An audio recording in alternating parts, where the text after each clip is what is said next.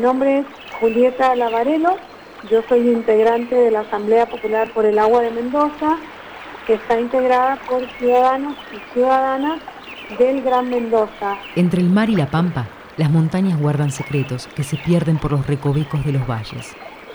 La región de Cuyo, en el oeste de la Argentina, el desierto dejó tres oasis para ver nacer Mendoza. Agua que corre y da vida.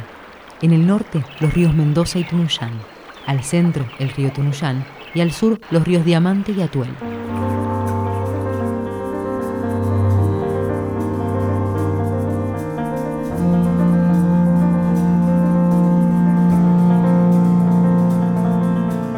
La tierra del trole y las acequias, los viñedos y los vinos, le hizo frente al clima semiárido, generando un sistema de acumulación y distribución del agua que permitiera tanto el consumo humano como el crecimiento de vegetación en general y la vid en particular.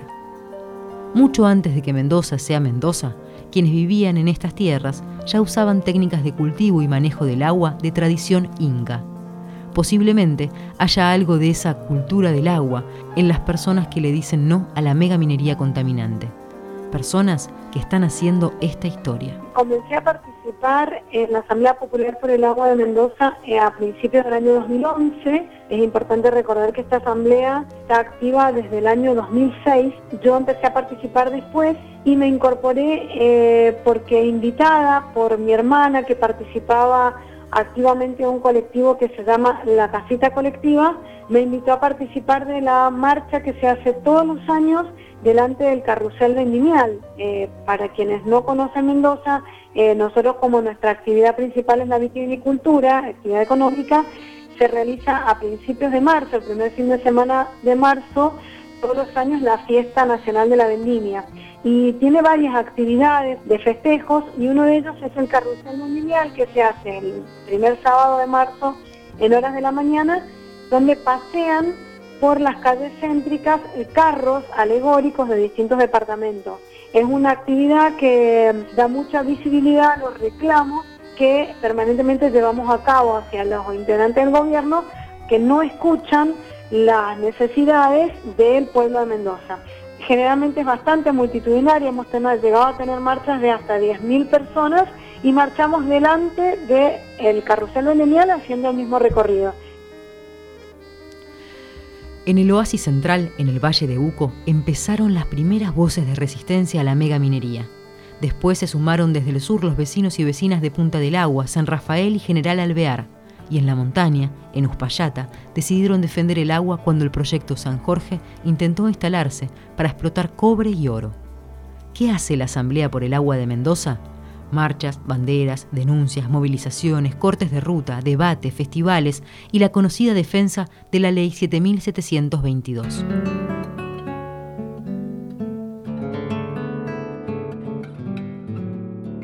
En el año 2011, cuando yo participé invitada por mi hermana, empecé a, conocer, no sabía de la existencia de la Asamblea Popular por el Agua, y ahí empecé a hacer contacto con la gente que ya llevaba adelante esta lucha y eh, bueno, ahí fue que me, incorporé inmediatamente y he participado sin continuidad hasta la fecha y seguiré participando mientras exista la Asamblea Popular por el Agua. Siempre me ha interesado mucho, eh, lo que pasa es que hasta esa fecha, hasta 2011, no encontraba el lugar indicado como para poder canalizar el tipo de militancia que durante toda mi vida he querido llevar adelante. Los integrantes de estas agrupaciones u organizaciones no gubernamentales han apostado las escaminatas de tribunales. Están esperando que la Corte se expida sobre planteos de inconstitucionalidad contra la ley 7722, que es justamente la que prohíbe el uso de sustancias tóxicas en la actividad minera.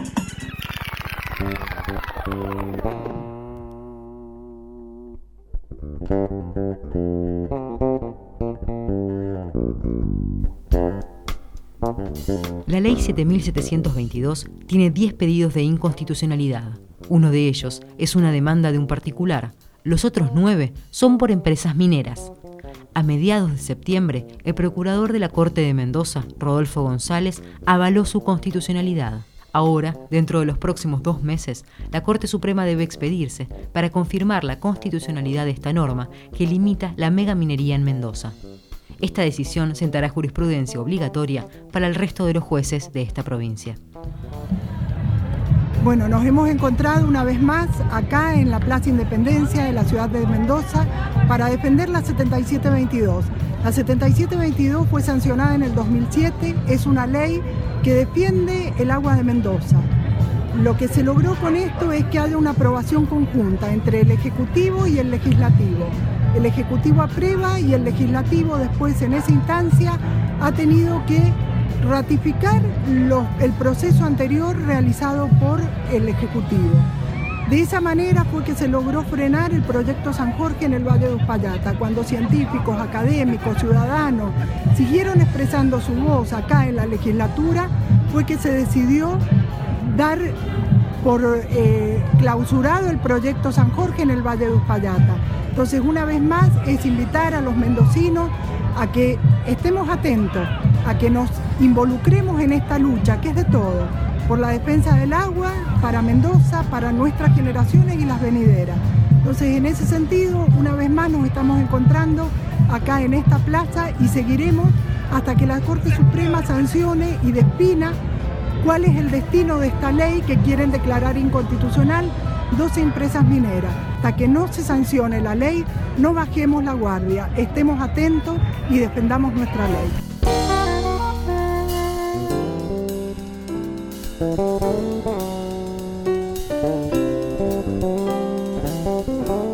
La, pelea por el agua en Mendoza ha existido siempre. Nosotros vivimos en una provincia donde reina la escasez, el agua es un bien muy preciado y siempre he tenido la iniciativa, de alguna forma siempre me ha interesado el tema de luchar contra los poderes oligárquicos, contra el poder económico que debido a, justamente tener ese poder, a tener el dinero, pretende manipular y poder eh, dar órdenes al resto de la ciudadanía. De alguna forma son poderes que son totalmente antidemocráticos y que sinceramente considero a quienes ostentan este tipo de poder económico como criminales. Criminales de lo que nosotros llamamos lesa naturaleza, o sea, parecido a los delitos de lesa humanidad. Parece estar claro, pero ¿en qué se basa el planteo de inconstitucionalidad que presentaron ni bien salió la norma? Dijeron que era discriminatoria porque no le daba las mismas restricciones a otras actividades. Dijeron que era violatoria de la propiedad privada. Dijeron que el Código Minero ya establecía reglamentaciones para la actividad. Desde la Asamblea por el Agua de Mendoza sostienen que estos argumentos no tienen ningún sustento.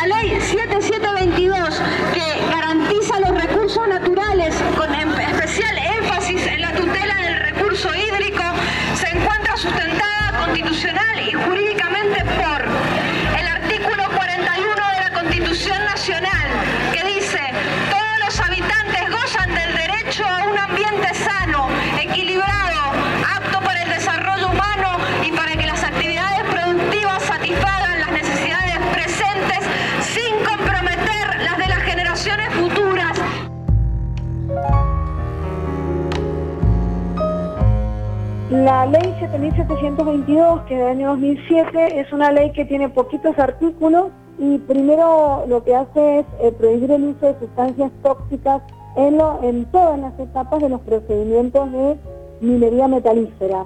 Está, hablando de sustancias tóxicas, la ley hace referencia a algunas, pero no las, no las detalla acabadamente, sino que habla de cianuro, mercurio y sustancias similares. Cuando habla de sustancias similares quiere decir que tengan el mismo potencial de efecto nocivo tanto para eh, vidas humanas como vida silvestre, vida flora y fauna. La ley además eh, establece que es eh, indispensable la aprobación de cada proyecto de minería cielo abierta por una ley, o sea que esto no solo queda en el ámbito del Poder Ejecutivo, sino que además del visto bueno del Poder Ejecutivo posterior a la declaración de impacto ambiental que exige la ley eh, general del ambiente de la nación y también lo exige la ley general del ambiente de la provincia, la número 5961, tiene que salir una ley, tiene que promulgarse una ley por parte del Poder Legislativo, por supuesto, para aprobar cualquier proyecto de minería metalífera. A nivel nacional, son ocho provincias las que tienen legislaciones restrictivas sobre la megaminería. En La Rioja y Río Negro, sin embargo, estas leyes existieron y fueron anuladas o derogadas.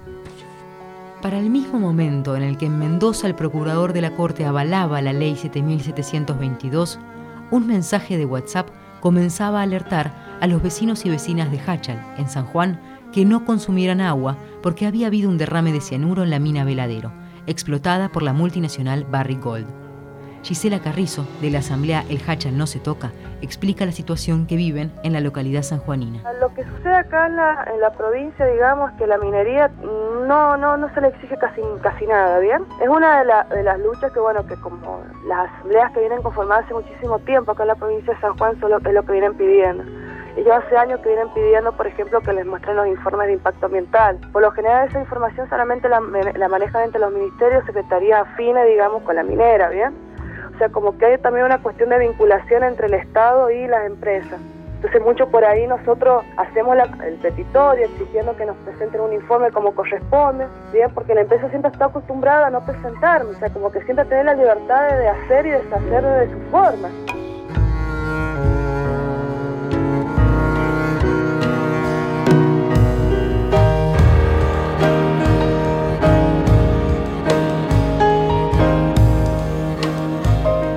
Después de intentar minimizar el riesgo, la multinacional Barrick Gold reconoció que fue más de un millón de litros de solución cianurada la que derramó sobre el río Más de un millón de litros de solución cianurada la que derramó sobre el río Tabú. Hay funcionarios imputados, hay trabajadores desplazados, hay botellas de agua. Hay que evaluar los daños ambientales. ¿Acaso ahora se frenará la actividad minera en Veladero y la explotación de la Barrick Gold, la explotación de la de la Gold, la Barrick Gold.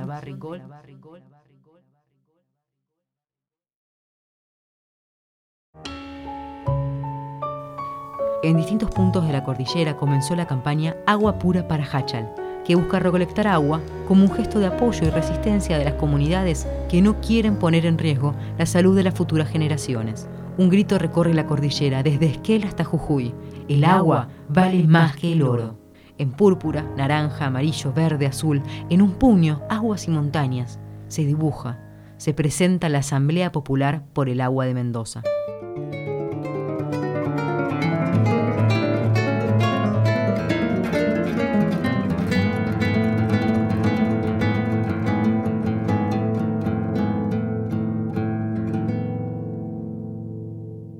Las mineras transnacionales se instalaron en Córdoba, les ofrecieron lisa llanamente espejitos de colores, como sucedió hace 500 años cuando llegaron los españoles a América, y como no conocían cabalmente cuáles eran los resultados, les permitieron entrar.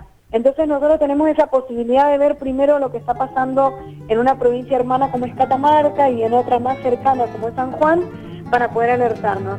Y el segundo motivo por el cual considero que que estamos resistiendo es porque Mendoza no es una provincia pasiva, como mendocinos hemos tenido que enfrentar desde que los primeros criollos llegaron a Mendoza eh, distintas situaciones complejas, eh, vivimos en una provincia que realmente tiene un clima muy seco, cuesta mucho trabajar la tierra, o sea que lleva mucho esfuerzo y ese esfuerzo va formando a una población que es muy activa, que es reaccionaria y que también tiende a informarse mucho antes de tomar decisiones.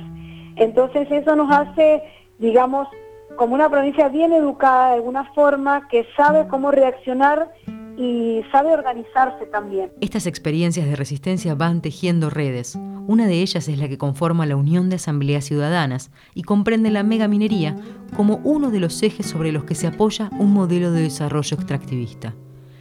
Empresas con capitales multinacionales como Vale, Barrigold, Chevron, Monsanto encarnan este modelo extractivista de la megaminería, del petróleo, de las pasteras, de los cultivos forestales y del agronegocio.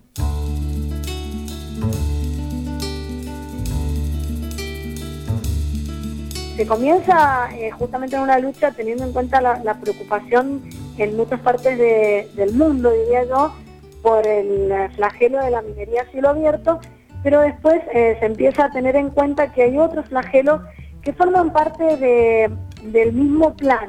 es el plan de saqueo y contaminación. Nosotros hablamos siempre de, minería y de otras actividades, por ejemplo, eh, la fractura hidráulica, el problema de, de, multinacionales que llegan a tener demasiado poder e impiden que los ciudadanos podamos elegir libremente en la matriz productiva que queremos tener, eh, por poimas, por negociados con los integrantes de gobiernos nacionales y provinciales.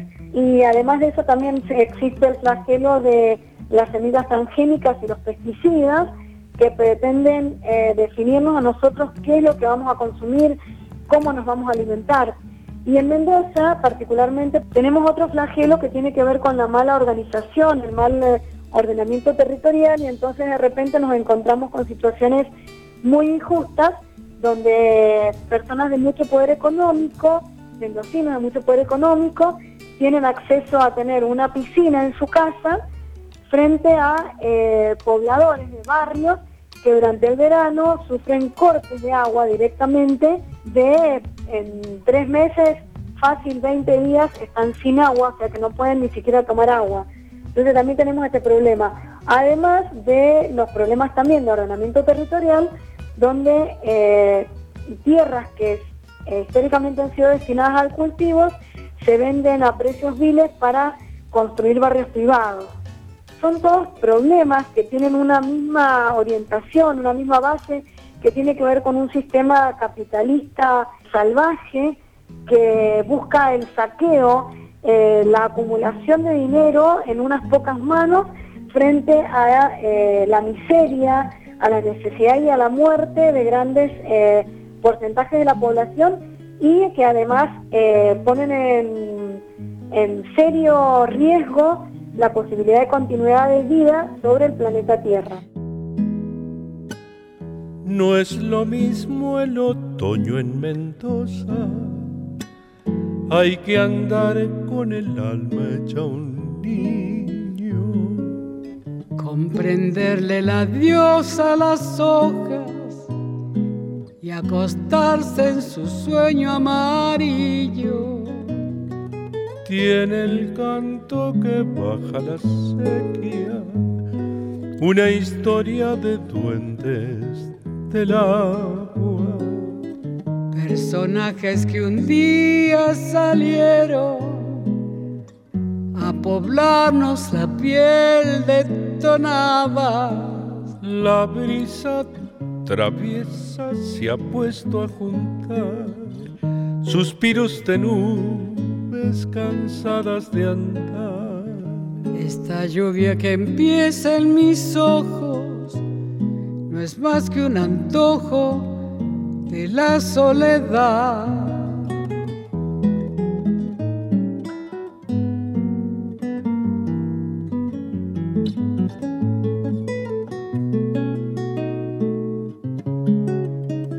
Vivo acá, en la cordillera, en los ríos. Vivo acá, en el agua, en el agua, en el agua.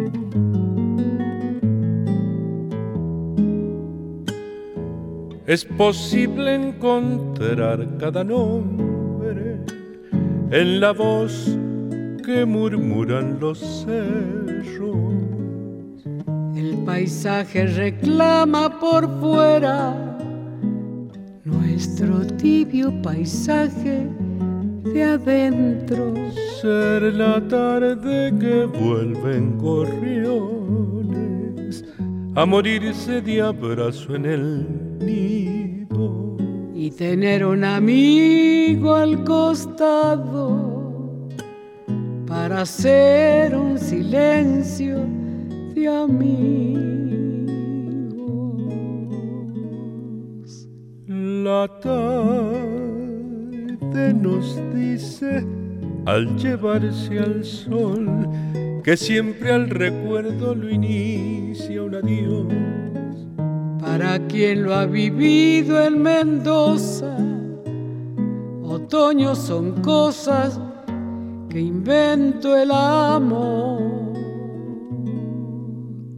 Para quien lo ha vivido en Mendoza